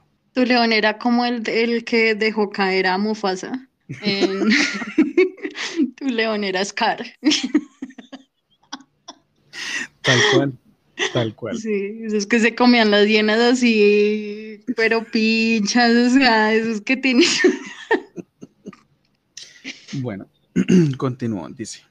Este es el coro. Y si te como a besos, tal vez la noche sea más corta. No lo sé. Yo solo no me basto. Quédate y lléname su espacio. Quédate, quédate de verdad, esto no es que cada, cada palabra de esta canción me llega mucho al alma, porque cuando él dice, o sea, cuando dice el tal vez, o sea, si te como a besos, tal vez la noche se más corta, luego dice, no lo sé, o sea, el man está desesperado el man quiere tratar lo que sea. Y yo por eso utilizaba las aplicaciones y cuando vine acá la primera vez y bueno, y la segunda, antes de conocer a mi hombre, yo tenía siempre, o sea, yo quedaba de verme con alguien, pero siempre tenía al menos un plan B. O sea, es decir, al menos un man ahí en remojo, en caso de que el man 1 me quedara mal, pues entonces me veía con el man 2. Y a veces tenía dos, o sea, tenía plan B y plan C. Y cuando por alguna razón se me quedaba mal y yo no tenía más plan, ah, fue puta, me querían enloquecer, me querían enloquecer, o sea, porque yo sentía que si yo estaba solo, no, no sé cómo sentía que el tiempo no valía la pena si yo no estaba acompañado, fuera de quien sea, así fue una cita de mierda, si fuera un man que me cayera como una mierda, pero yo quería estar acompañado, sí o sí, y era, y yo quería, ojo, porque cuando uno está entusado, o bueno, cuando yo estaba entusado, estaba desesperado por, por no solamente como, ay, quiero distraerme y estar acompañado, porque pues sí, obviamente uno puede hacer eso con amistades, con la familia, pero había momentos en que yo decía, puta, necesito sí, así, sí o sí a un man. O sea, hay como, como un vacío en mi corazón. Bueno, había un vacío en mi corazón que no podía llenar nadie que no fuera un man. Y, obviamente, pues, marico, un desconocido no va a llenar un vacío en mi corazón de una mierda. O sea, Obviamente no, pero así era como yo lo sentía y yo sentía que, que, esa era la única forma en que iba a poder como superar la tusa tan hijo de puta, pero ese, ese, ese desespero, como, como, y, si, y si nos comemos, ah, tal vez, pues lo olvide a él, ay, no sé, pero venga, venga, métame rápido, o sea, eh, es, un desespero, no, o sea, es desespero, es una sensación de desespero. Eh, decisiones sabias, decisiones sanas, eso era Mateo, Mateo alias Decisiones Sanas. Era. no, que yo no puedo decir nada porque igual yo no lo viví así, pero igual tampoco la manera en la que yo lo vivía igual era bien, porque lo que yo hice fue al contrario, o sea, como que mi instinto de supervivencia de, de lo que, por ejemplo, de, de pasar tantas cosas mal sola, como que yo ya misma lo que hago es aislarme, entonces no salía, o sea, yo ya era el otro extremo de, de que yo no quería nada, no quería hablar con nadie, ¿sí me entiendes? Y eso también es paila porque nos está tragando todo. Entonces también mi decisión, cero sana. ni, con, ni, ni un clavo saca otro clavo, ni tampoco aislarse lo soluciona. O sea, nada. A mí una vez me imagino que a ti también, porque pues cuando uno- yo sé que uno termina y vuelve, uno termina vuelve, porque uno es así igual. Pero a mí una vez me pasó de que a mí me llamó una ex cuando yo estaba con ya con alguien más y yo pude, digamos que pude sentir ese fresquito que mucha gente ha querido sentir, ese fresquito de "Ah, ya estoy más tranquila, ni siquiera era que estuviera enamorada en ese punto, sino que ya estaba más tranquila. Y ella todavía, hasta ahora, no, no todavía, sino hasta ahora estaba viviendo la tusa. Entonces, no me, como dicen por ahí, no me alegró, pero sentí fresquito. Que viva el fresquito. el la sensación de sentir fresquito me encanta. Tome para que lleve. Era lo más cercano a la felicidad que podía estar, era sentir fresquitos. Sí, sí, sí. Sí, o sea, y aquí cuando él dice, yo solo no me basto, quédate. O sea, eso es, sí, o sea, es que, o sea, estar solo como que es, eh, o sea, lo que recomiendan los terapeutas es que uno esté solo, pero a la hora de ponerlo en, en práctica, eso es lo último que uno quiere, eso es lo más difícil de hacer, quedarse solo después de una tusa. Pues es que, no, y a mí incluso, o sea, se me hace, o sea, me cuesta mucho, me cuesta mucho, mucho, mucho eh, eh, estar solo en general. O sea, no solamente en cuanto a una relación, sino que a mí, digamos, no me gusta vivir solo. Empezando por ahí, un gran sabio dijo, un amor que termina así, qué mal sabor para seguir, qué gran deseo de morir. Se llamaba Eddie Santiago. Amiguitos, voy a tener más razón. Qué gran deseo de morir, es que de verdad, como que lo, lo- la, la- como la mejor forma de, de describir una tusa es que de verdad, o sea, en mis tusas yo me he querido morir. O sea, como que se me- se- el mundo se me ha acabado. Y qué gonorrea que el mundo de uno dependa de un hijo de puta. Y aparte, un, mal que, un man que era un hijo de puta con uno. O sea, que fuera, era, no, es que era el mejor novio del mundo. Pero era un, un pedazo de basura. O sea, era, un- un- una recontramierda conmigo. Y como persona en general. Y yo, y yo quería eso. O sea, yo, yo, yo, yo, o sea, quería, como que para mí mi vida no tenía sentido si no estaba con ese hijo de puta. Es que yo decía, es que sí, es un hijo de puta, pero es mi hijo de puta. Sí, te entiendo, te entiendo yo. Pero es, pues, a, a eso con lo mío es el otro extremo y, por ejemplo, yo sé estar sola y a mí me gusta estar sola, pero fue algo que saqué por el trauma, literalmente, lo cual tampoco es, siento que sea la manera más adecuada de uno aprender a estar solo. No. O sea, no, no, no lo es, bebé, yo sé que no lo es, pero digamos que entre que comillas, lo tu bueno. forma Dime. de actuar igual, o sea, sí, no es, lo, no es lo ideal, pero tu forma de proceder es más saludable que mi, mi forma de proceder. O sea, es mil Que veces tu mejor clavación. quedarse- Es, es mil sí, o sea, es mil veces mejor no quedarse solo en la casa y no hablar con nadie, a ponerse a verse con un extraño cada día y pretender comportarse o que ellos se comporten como novios con uno. O sea, un extraño cada día. Qué putas, qué putas. O sea, autodestrucción es inminente en 5, 4, 3, 2, 1. Por eso es que yo sé que nosotros dos no vamos a curar el cáncer, solo por eso. Pero es que yo sé que nosotros dos no somos el futuro del mundo. De pronto el futuro del entretenimiento, o sea, por favor, pero del mundo, o sea, edificar, ya lo dijimos, no edificamos nada. Mm.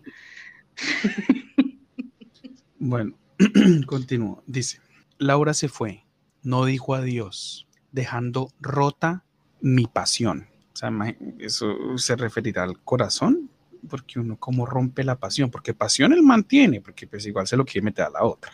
Creo que ahí es como la diferencia entre sexar y realmente tener pasión.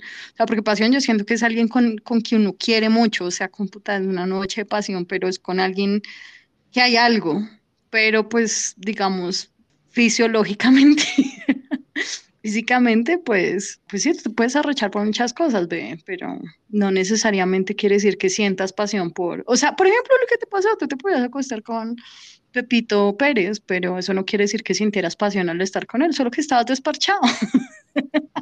No, y la verdad, o sea, en, en mis momentos de Tusa, como que yo ni siquiera era que estuviera recho, o sea, simplemente, y pues de esto me di cuenta mucho tiempo después, que yo lo único que quería era, pues, o sea, obviamente llenar un vacío, da, pero yo no era como que, ay, quiero culiar, quiero culiar, no, o sea, como que pues sí, terminaba culiando con todo el mundo, pero yo en el fondo yo quería que me abrazaran, que me dieran picos en la frente, y pues, o sea, qué puta, o sea, eh, enfermizo yo queriendo que extraños me, me, me, me trataran así. Y cuando me trataban así, justo eran los que menos me gustaban.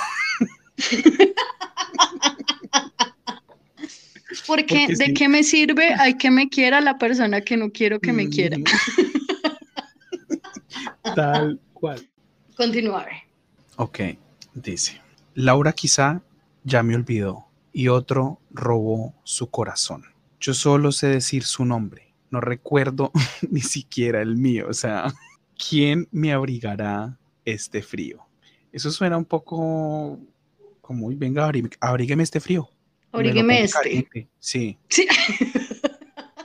abrígueme este frío a ver si me lo calienta. Eh, entonces, es- esto también es, es otro tema de las tusas, es que ese pánico que, tiene, que tenemos todos los seres humanos de que nos superen primero de lo que nosotros superemos a nuestras exparejas, porque se siente como una derrota. Saber que la expareja de uno ya tiene a alguien y que uno, que uno no ha podido superar la tusa, o, o sea, que uno sigue pensando en esa persona, extrañándola y bla, y vuelto mierda, eso se siente como una derrota ni la hijo de puta y qué gran deseo de morir. En cambio, cuando uno, es, uno, uno supera a esa persona, primero se siente como un triunfo, no es como, puta, tome. Y, y lo que tú dijiste, o sea, que te, te llamó tu ex a decirte, ay, extraño cómo huele tu vagina, no sé qué, y tú como no, ya estoy con otra", o sea, Ya olí otra y dije, "No, es que la otra Sí, huele más rico. lo siento, pero pues tú tienes tu infección vaginal con hongos y pues a mí eso no. Eh, pero sí, eso se siente, se- se- es- esa es la cosa, uno, uno siente un fresquito, uno siente un fresquito y uno es como, sí, sí, o sea, gracias Cristo, gracias Cristo, gloria a Dios porque, porque yo superé a esa persona primero. Creo que cuando a mí me super- a mí me superaron, primero me sentí, sí, derrota, pero lo que uno siente, que no debería ser así, pero así lo sentí, me sentí como humillada. Eso fue lo que Es sentí. Sí, sí, sí. O sea, porque, por ejemplo, esta misma ex del que estaba diciendo que me llamó, si ella tardó seis meses en llamarme, es porque esos primeros seis meses ella estaba con alguien más, que yo sabía. Entonces, realmente ella fue la que me superó primero y esos seis meses, o sea, yo duré años en, en Tusa, quiero decir, años. Pero esos primeros seis meses, yo me sentí, era como humillada, yo decía, literalmente me cambió, o sea, fui como saltó de un lugar a otro, como si nada pasara. Eso fue lo que me dio más duro realmente. Como si uno no valiera una mierda, que uno como, ah, sí, no, ah, ya no estoy con Lorena, entonces ahora me voy con Pepito. ¿Qué? Ok, continúo. Puede ser difícil para ti, pero no puedo olvidarla. O sea, ya con esto confirmamos que este man no está diciendo esto en la mente, o sea, él está diciendo esto a la nueva de frente. Ujú. Pero pues lo entiendo, es que no puedo, o sea, es que, porque de nuevo esto no lo controla nadie.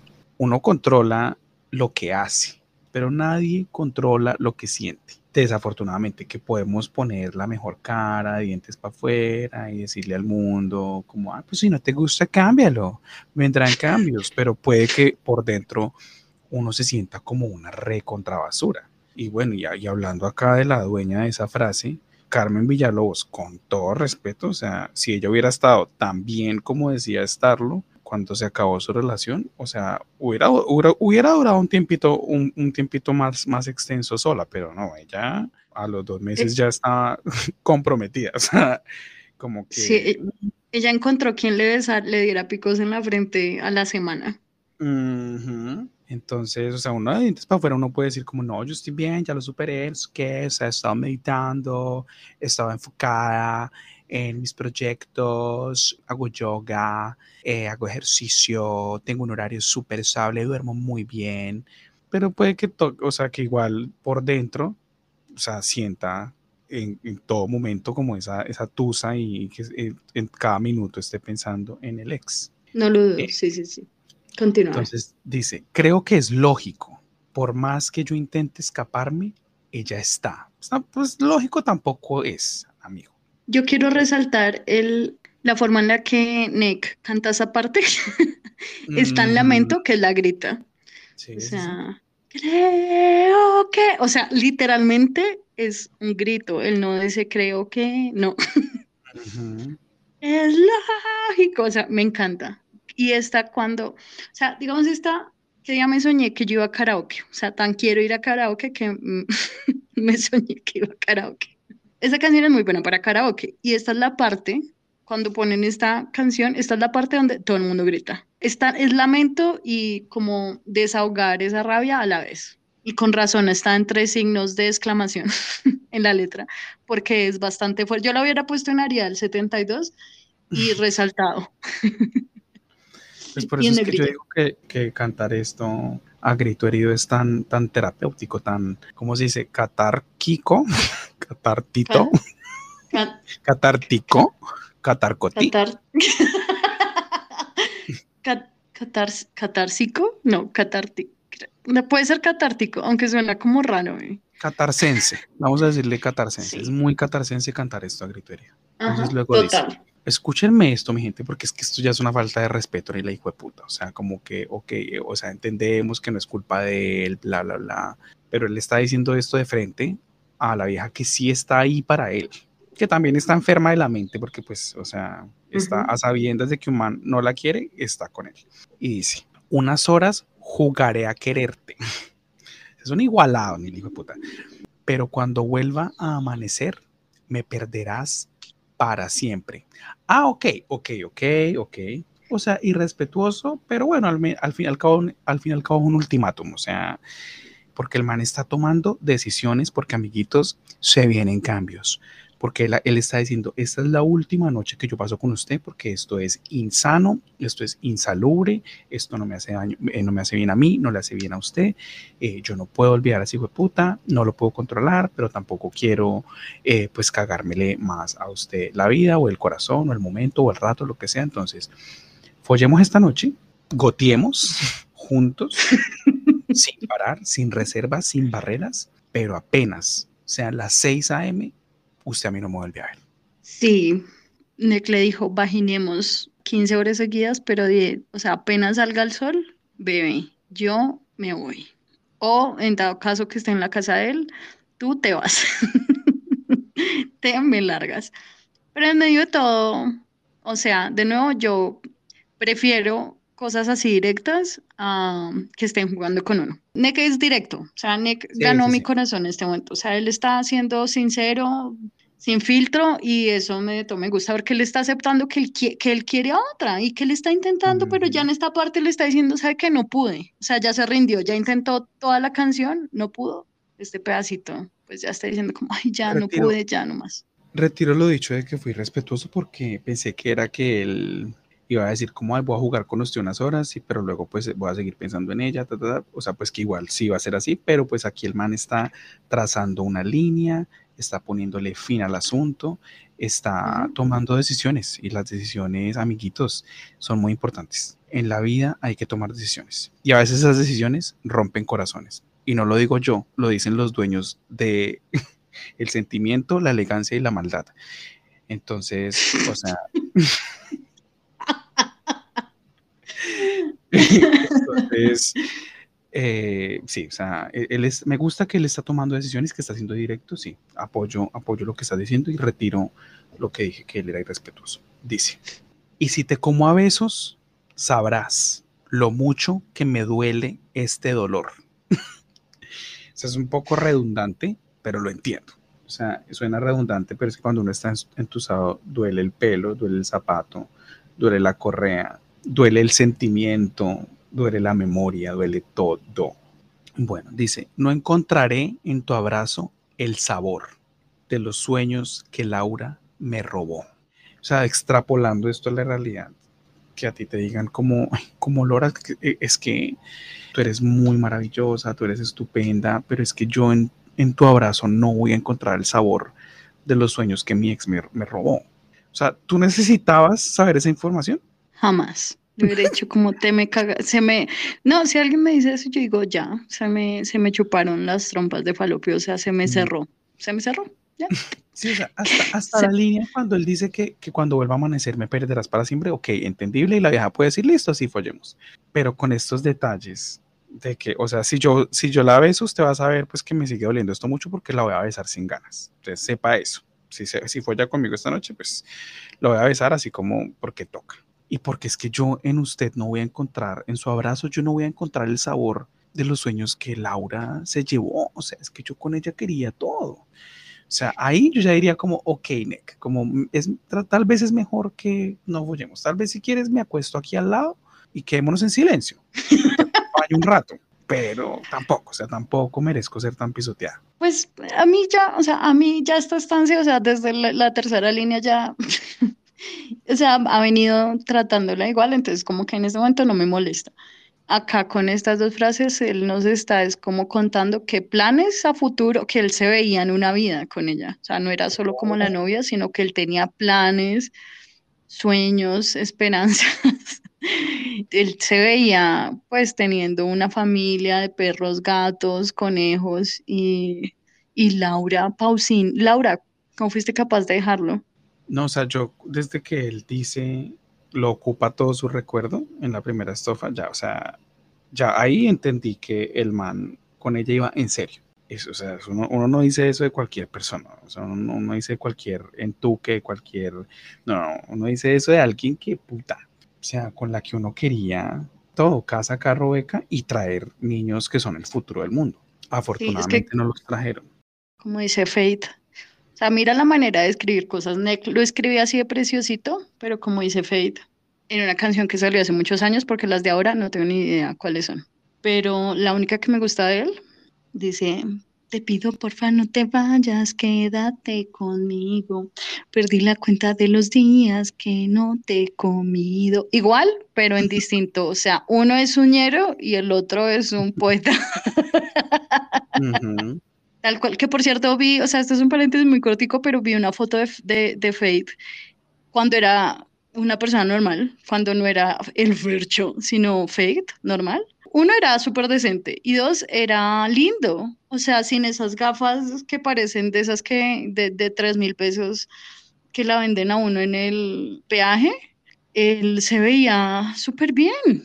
O sea, no, no estoy diciendo como, es que necesita vestirse pues de corbata para cantar esta canción que acabo de cantar, pero es necesario ese, ese estilo tan, tan chanda que, que está, que por cierto, yo sé que tú no estás acá en Colombia, pero se está esparciendo. Entonces mucha gente se viste así de ñero y creen que eso es lo último en Guarachas. Horrible, horrible. Acá ya llegó, es que como, como la moda es cíclica y aparentemente se, se repite cada que 20 años, alguna mierda así, hoy en día, o sea, en este momento todos los jóvenes o sea, las viejas se visten como Cristina Aguilera en Dirty, Dirty, o sea, todo lo grave, todo lo grave. Y los manes, todos parecen ampones, todos parecen atracadores, todos con jeans lo más ancho posible, a la mitad del culo, con el pelo partido a la mitad, como Nick Carter de Backstreet Boys. Todo lo peor de los principios de los 2000 volvió y no puedo odiarlo más. Odio cada decisión, cada decisión que los jóvenes toman, detesto quiero, quiero terminar esta idea de Fate con, me acordé cómo sigue, y de verdad esa canción es la versión ñera de Laura no está, porque después te dice, me tienes como, ¿cómo es que dice? Me tienes como un loco buscándote, no te consigo, o sea, Nick, Laura no está. Y después dice, a ninguna puedo tocar por estar contigo. ¿Ven? O sea, la misma versión, cinco estratos de por medio. Continúa. Ni siquiera sé de qué estás hablando. no, no sabes cuál es. No, ni idea. no te estás perdiendo de nada, pero bueno. No lo dudo. Dice, ya esto es lo último de la canción. Dice, si me enredo en tu cuerpo, sabrás que solo Laura es dueña de mi amor. Y luego repite, no encontrar en tu, en tu abrazo el sabor de los besos que Laura me robó, me robó. O sea, me robó.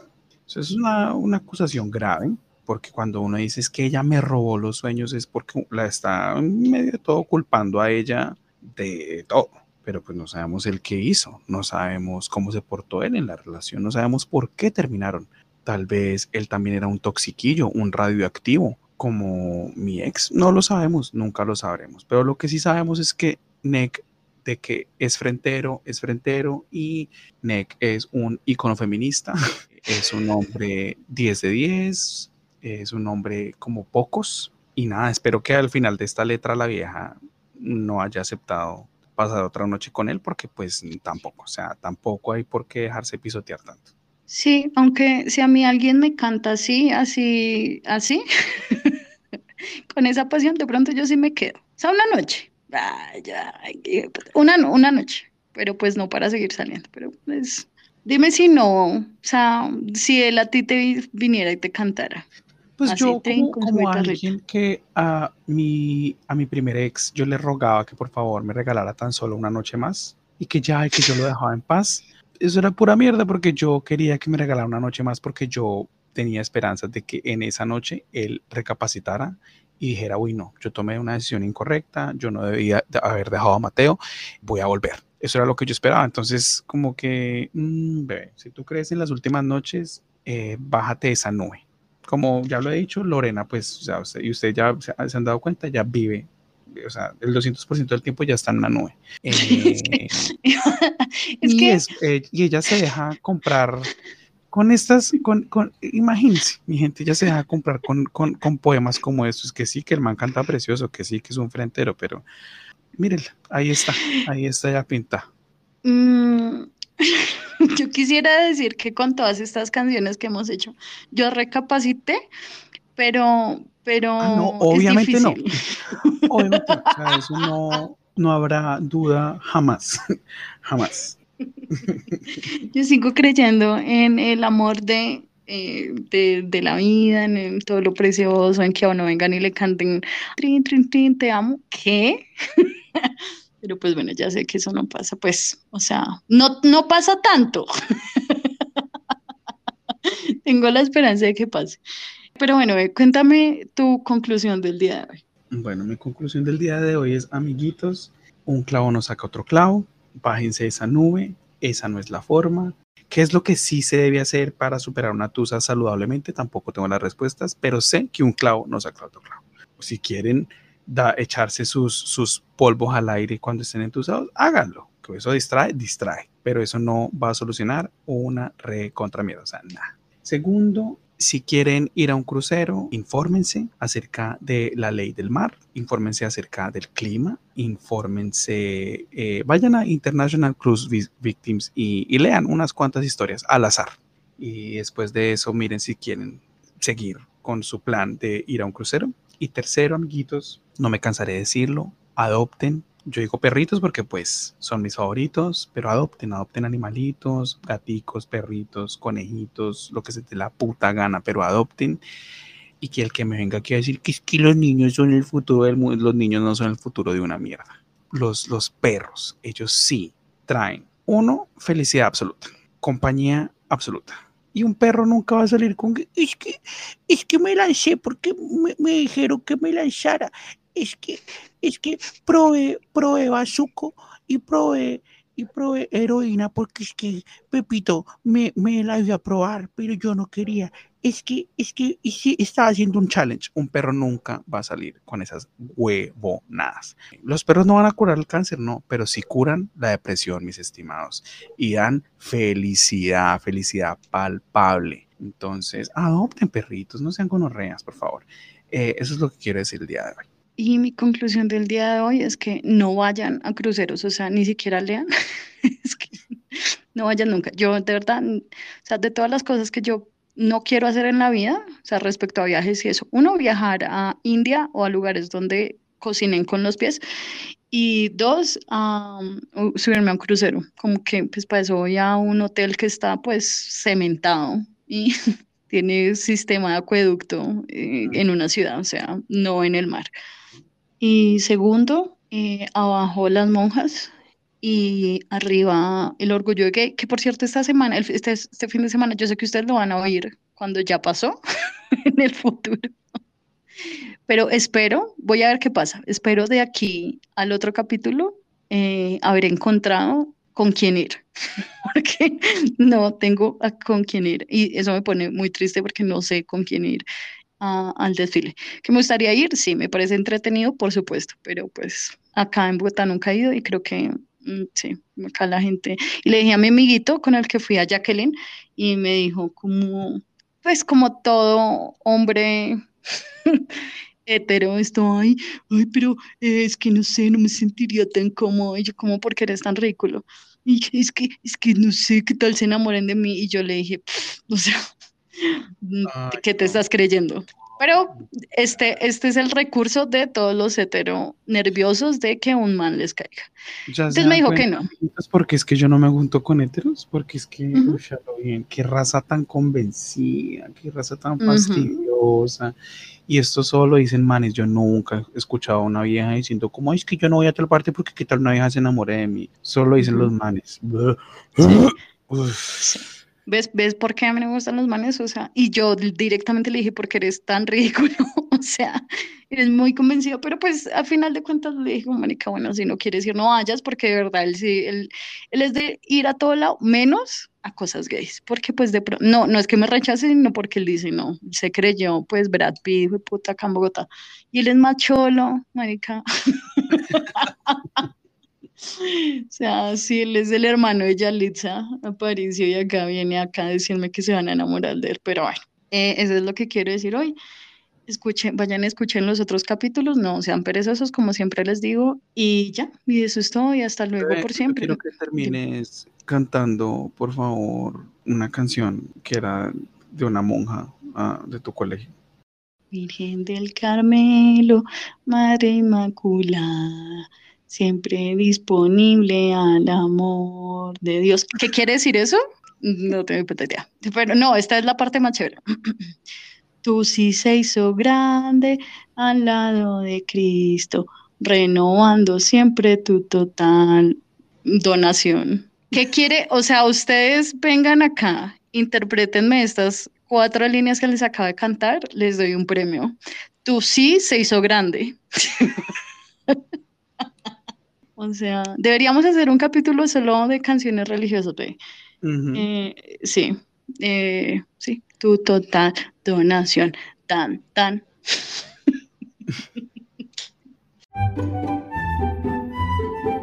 Cansados de prepararnos y al final fracasar, decidimos dejarnos de preparar. Impreparados. Impreparados.